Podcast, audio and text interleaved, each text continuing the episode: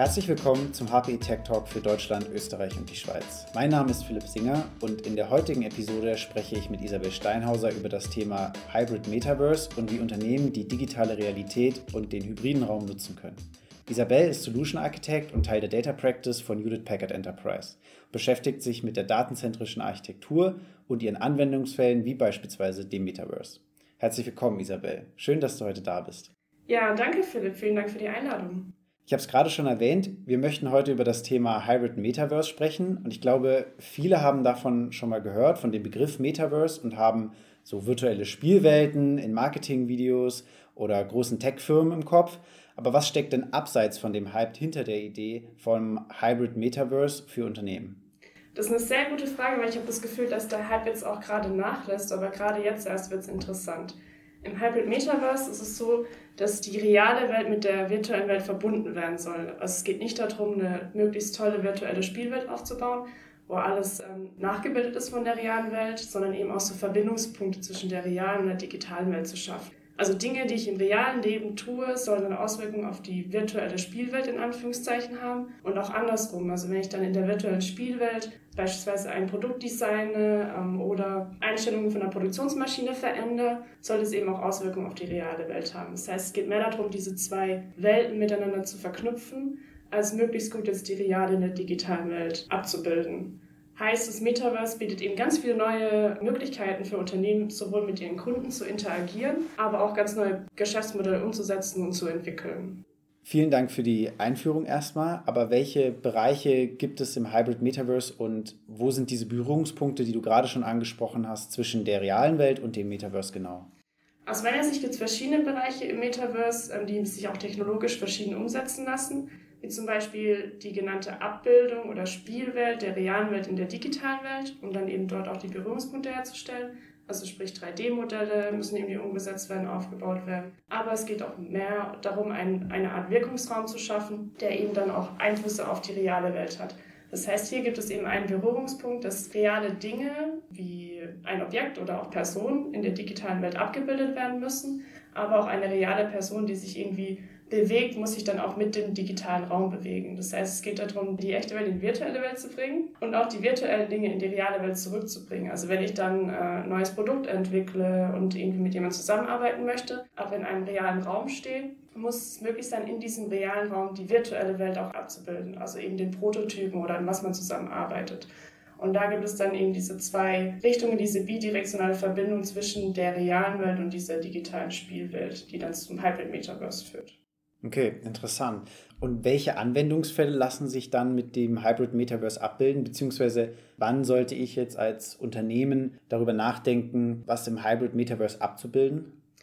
Also das Hybrid Metaverse ist ja für eigentlich jede Industrie interessant, um uns da jetzt mal auf Beispiele zu konzentrieren. Würde ich vorschlagen, wir nehmen uns die Produktion raus. Das ist auch ein Bereich, wo ich jetzt die meiste Erfahrung gemacht habe in den mhm. letzten Jahren. Und wenn wir uns das als Beispiel anschauen, ist einer der relevantesten Use Cases auch so ein Buzzword, was viel durch die Gegend rumfliegt, der digitale Zwilling.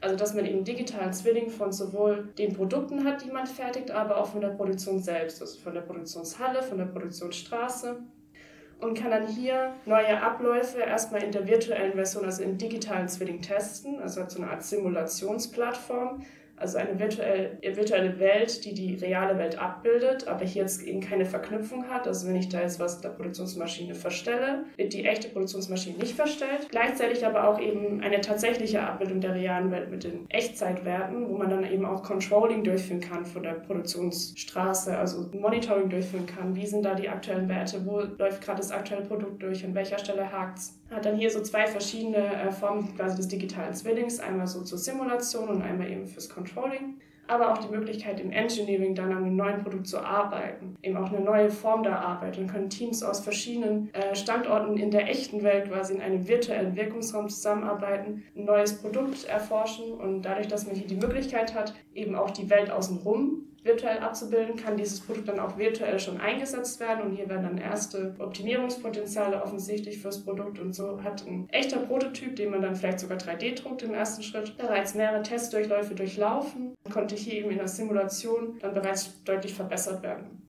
Eine weitere Herausforderung der Produktion ist, wenn man sich vorstellt, man steht jetzt am Band und arbeitet, hat man eben mit beiden Händen zu tun. Das heißt, man hat keine Hand frei, um jetzt hier irgendwie ein Tablet oder ein Smartphone in der Hand zu halten, womit man dann zum Beispiel Augmented Reality angereichert die Produktionsmaschine sehen kann oder ähnliches. Da gibt es ja schon viele Entwicklungen, ist aber leider immer impraktikabel, dadurch, dass keine Hand frei ist. Dann gibt es ja die Möglichkeit der Brillen, äh, die jetzt auch irgendwann kommen ist, aber die sind eben noch zu schwer, als dass ein Fabrikmitarbeiter den ganzen Tag sich diese Brille aufsetzen kann, um die Hände frei zu haben. Und da sehe ich viel Potenzial, dass wenn man dann eben diese Verknüpfung der realen oder diese Verschwimmung der realen mit der virtuellen Welt hat im Hybrid Metaverse, und an Dinge denkt wie Hologramme, wie man sie ja aus Filmen kennt, wie Iron Man oder ähnliches. Äh, wenn man hier dann mit Hologrammen arbeiten kann und dann eben die Werte, die eigentlich in Augmented Reality angezeigt werden mit einer Brille, sichtbar sind, in der echten Welt abbilden kann, ohne dass ein Werk jetzt seine Hände einsetzen muss, hat es viel Potenzial eben darauf, die Betriebsabläufe zu verbessern, Controlling zu verbessern und ja, den Arbeitsablauf des Mitarbeiters tatsächlich zu verbessern, ohne dass er ein zusätzliches Gerät braucht, sondern einfach in der echten Welt, so wie er da steht. Und über Simulation hatten wir schon gesprochen. Natürlich kann man eben auch das Ganze für Training benutzen. In der Produktion gibt es auch Produktionsorte oder Ölplattformen, wo es etwas gefährlich ist, einen neuen Mitarbeiter hinzuschicken. Wenn man es einfach virtuell äh, schon mal ausprobiert, kann man damit eben die Arbeitsunfälle reduzieren, aber auch beim Training schon Unfälle vermeiden, dadurch, dass man nicht auf einer echten Ölplattform beispielsweise steht. Aber ja, das war jetzt eben aus der Sicht der Produktion, dass man sich besser vorstellen kann. Es gibt eben in ganz vielen Industrien verschiedene Use Cases, wo das Hybrid Metaverse Einfluss drauf nimmt. Eigentlich ist es für jedes äh, Unternehmen interessant, da man eben neue Geschäftsmodelle entwickeln kann und auch die bestehenden durch neue digitale Services oder eine neue Art der Ansprache der Kunden erweitern kann. Und gibt es außerhalb der Produktion noch weitere Branchen und Segmente, die du siehst, die großes Potenzial haben, das Hybrid Metaverse anzuwenden? Auf jeden Fall. Also zum Beispiel im Gaming-Bereich, das ist ja der Bereich, der am meisten schon fortgeschritten ist. Deshalb deine Einleitung mit der virtuellen Spielewelt, die viele Leute schon kennen. Da ist es schon sehr weit fortgeschritten, aber es ist immer noch Potenzial offen. Ich denke, das ist ein Markt, der jetzt auch extrem viel wachsen wird in nächster Zeit mit den Metaverse-Technologien aber auch ähm, diese, ja, dieser Punkt mit den gemeinsamen Erfahrungen, ein virtueller Raum, mit dem man sich zusammenfinden kann, hat natürlich auch Auswirkungen auf öffentliche Events. Ich denke, alle kennen es, jetzt während der Corona-Zeit gab es viele digitale Versionen von Messen, die nicht so richtig gut ankamen, nicht so richtig gut gewirkt haben, da man sich einfach nicht präsent gefühlt hat. Also man saß zu Hause, hatte eine virtuelle Plattform, konnte miteinander chatten etc., aber war nicht so richtig präsent in diesem virtuellen Event. Ich denke, gerade in solchen Situationen wird das Metaverse dann neue Möglichkeiten eröffnen, da man wirklich dann das Gefühl hat, zu interagieren in der virtuellen Welt, wirklich dort zu sein und nicht in der realen Welt gefangen und hat eben nur einen Bildschirm, mit dem man reden kann. Also öffentliche Events, aber auch Sportveranstaltungen, ähm, genau Messen und aber ich denke auch im Einzelhandel gibt es dann auch viele Use Cases und viel Potenzial, was bisher noch ungenutzt ist und jetzt mit den neuen Technologien und mit den immer reifer werdenden Technologien fürs Metaverse dann umgesetzt werden kann. Okay, sehr schön. Also sowohl im Consumermarkt als auch im B2B-Bereich gibt es viele Ansätze und viele Industrien, die davon profitieren können. Ja. Lass uns jetzt mal etwas technischer werden. Du hast gerade auch schon die neuen Technologien angesprochen. Man braucht ja sehr viele unterschiedliche Technologien, um dann diese Gesamterfahrung auch sich präsent zu fühlen, zu kreieren. Wie führt man diese ganzen Komponenten und Technologien zusammen, sodass sich dann am Schluss auch eine, eine einheitliche Sicht für die, für die Nutzenden ergibt? Also die einheitliche Sicht, die du angesprochen hast, ist, finde ich, auch extrem relevant, denn wenn man jetzt die ganzen Tools betrachtet, irgendwie Augmented Reality, Hologramme, was auch immer, ähm, wird es nicht zu einer Akzeptanz kommen, wenn man als End-User dann zu Hause äh, sitzt und bei einer Messe teilnehmen möchte und irgendwie erstmal fünf verschiedene Tools braucht und dann noch irgendwelches Equipment, Hardware, das man benötigt und alles nicht so richtig zusammenspielt. Das heißt, es ist wichtig, die Gesamterfahrung, die du genannt hast, zu schaffen, damit es auch tatsächlich akzeptiert wird von den Endnutzern und äh, vom Markt. Und hierbei gibt es eben diese ganzen verschiedenen Tools und Technologien zu kombinieren. Das ist natürlich eine Herausforderung, dadurch, dass, ja, also zum Beispiel für eine Augmented Reality Brille gibt es ganz viele verschiedene Hersteller und je nachdem, welchen Hersteller man nimmt, kann man die auch anders kombinieren. Nun ist es so, dass momentan Standards geschaffen werden, dadurch, dass es jetzt eben ein neuer Markt ist und man dann auf diesen Standards aufsetzen kann und beispielsweise das als Grundlage nehmen kann, um so eine Art Architektur zu schaffen, die datenzentrische Architektur, da gab es ja auch schon Folgen dazu, wo alle Daten zusammenfließen. Das heißt, man baut eine Architektur unabhängig von den konkreten Technologien, die man einsetzen möchte oder von den konkreten Use Cases, wo alles zusammenkommt. Also sowohl die Daten, wie sich der Mensch bewegt, um den dann virtuell abzubilden, als auch von dem Objekt, als von dem virtuellen Objekt, der Sound, wenn man jetzt über Zusammenarbeit nachdenkt, dass all diese Daten in einem gemeinsamen Topf landen, in dem Data Hub und alles damit verbunden ist. Und wenn man so einen Ansatz äh, fährt, wo eben dann beispielsweise jede Technologie und jedes Quellsystem verbunden ist, fällt es auch einfacher, wenn dann eine neue Entwicklung in der Technologie kommt und zum Beispiel die Next-Gen Augmented Reality Brillen oder Next-Gen 3D-Sound rauskommt, diesen einfach auszutauschen, den Technologiebaustein, und durch den neueren zu ersetzen. Und man kann auch ganz neue Technologien, die vorher noch nicht betrachtet wurden und neue Use Cases dann einfacher umsetzen, wenn eben die Daten so in einem Ort vorhanden sind. Also es geht darum, diese Gesamterfahrung zu kreieren und nicht nur eine Oberfläche drüber zu klatschen und dann jedes äh, Endsystem direkt anzubinden, sondern da so eine einheitliche Architektur zu schaffen. Mhm. Ja, verstehe. Also wenn Sie da draußen nochmal die Folge zur datenzentrischen Architektur nachhören möchten, kann ich Ihnen auf jeden Fall die Folge 8 Datenprinzipien für das datenzentrische Unternehmen empfehlen. Und da bekommen Sie dann auch nochmal alle genauen Informationen, auf die Isabel gerade verwiesen hat. Jetzt kann ich mir vorstellen, dass wenn wir hier über den Umfang und die Masse an, an Lösungen und Technologien sprechen, die man braucht und immer neue Perspektiven aufmachen, dann wirkt das vielleicht für einige Zuhörerinnen und Zuhörer doch recht komplex und, und sie sind vielleicht abgeschreckt. Wie kann ich als Unternehmen denn konkret, auch vielleicht erstmal in einem überschaubaren Rahmen anfangen und testen, ob das Hybrid Metaverse der richtige Weg für mein Unternehmen und für meine Mitarbeitenden und auch für, für meine Use Cases ist?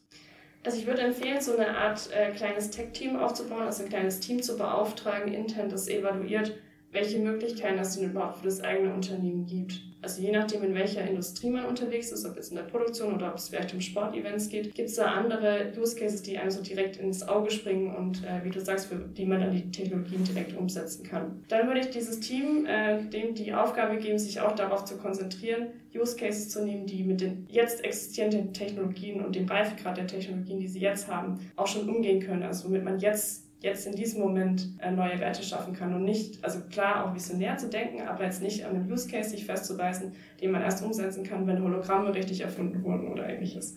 Und über neue Geschäftsmodelle nachzudenken, also sowohl die Geschäftsmodelle, die man jetzt schon hat, die digitalen, wie die vielleicht mit der realen Welt verknüpft werden können, um die mehr in dem, ja, in dem realen Leben der Menschen zu verankern oder auch wie man reale Geschäftsmodelle, also ich kaufe mir irgendwie ein Brot um die Ecke oder ich kaufe mir ein Oberteil äh, mit virtuellen Geschäftsmodellen angereichert werden kann, dann kann ich das virtuell vielleicht anprobieren oder ähnliches.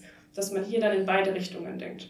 Und wenn man hier dann so eine Art Brainstorming abgeschlossen hat, also verschiedene Anwendungsbereiche, die man sich jetzt für sein Unternehmen vorstellen kann, wo man Werte mit schaffen kann, ob für den Endnutzer oder auch intern, um Prozesse zu verbessern, gilt es, die nach Aufwand und auch Einfluss oder Wirkung zu ordnen. Also habe ich jetzt hier einen hohen Aufwand, aber es wird nur minimal besser für den Werksmitarbeiter oder für unseren Endkunden, ähm, oder kann man hier mit geringem Aufwand schon viel erreichen. Da sollte man sich einen Use Case rauspicken und den konkret in kleinem Rahmen austesten, wie ist da so die Resonanz, entweder von den Mitarbeitern oder vom Endkunden? Kommt es gut an? Sollten wir es weiter ausbauen? Oder ist es ein Use Case, den wir erstmal verwerfen sollten und uns auf einen anderen konzentrieren?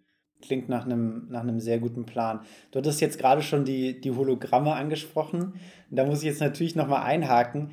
Äh, was, was findest du denn am spannendsten an diesem ganzen Konstrukt oder auf was freust du dich auch als Anwenderin am meisten? Sind es die Hologramme?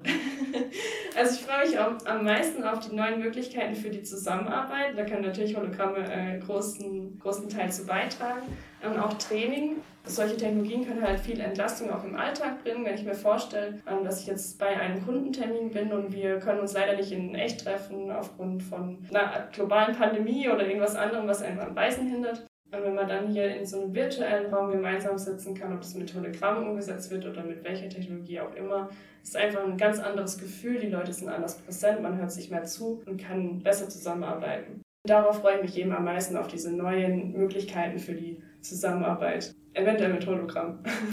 okay, sehr schön. Ja, vielen Dank für das Gespräch, Isabel. Ich habe sehr, sehr viel gelernt heute. Jetzt bleibt die Frage am Schluss natürlich, wie können Unternehmen dich am besten erreichen um vielleicht doch mit einem externen Berater, mit einer externen Beraterin ihr eigenes Hybrid Metaverse zu entwickeln? Also ich bin auf LinkedIn aktiv. Ihr könnt einfach Isabel Steinhaus, ich glaube, das steht hier in der Folgenbeschreibung auch immer mit drin, auf LinkedIn suchen. Genau. Ansonsten vorname.nachname.hpe.com oder wer es einfach haben will, isa.hpe.com. Okay, super. Also vielen Dank nochmal, dass du heute da warst. Wenn Sie da draußen Feedback haben, schreiben Sie mir gerne philipp.hpe.com und damit vielen Dank auch an Sie fürs Zuhören und bis zum nächsten HPE Tech Talk.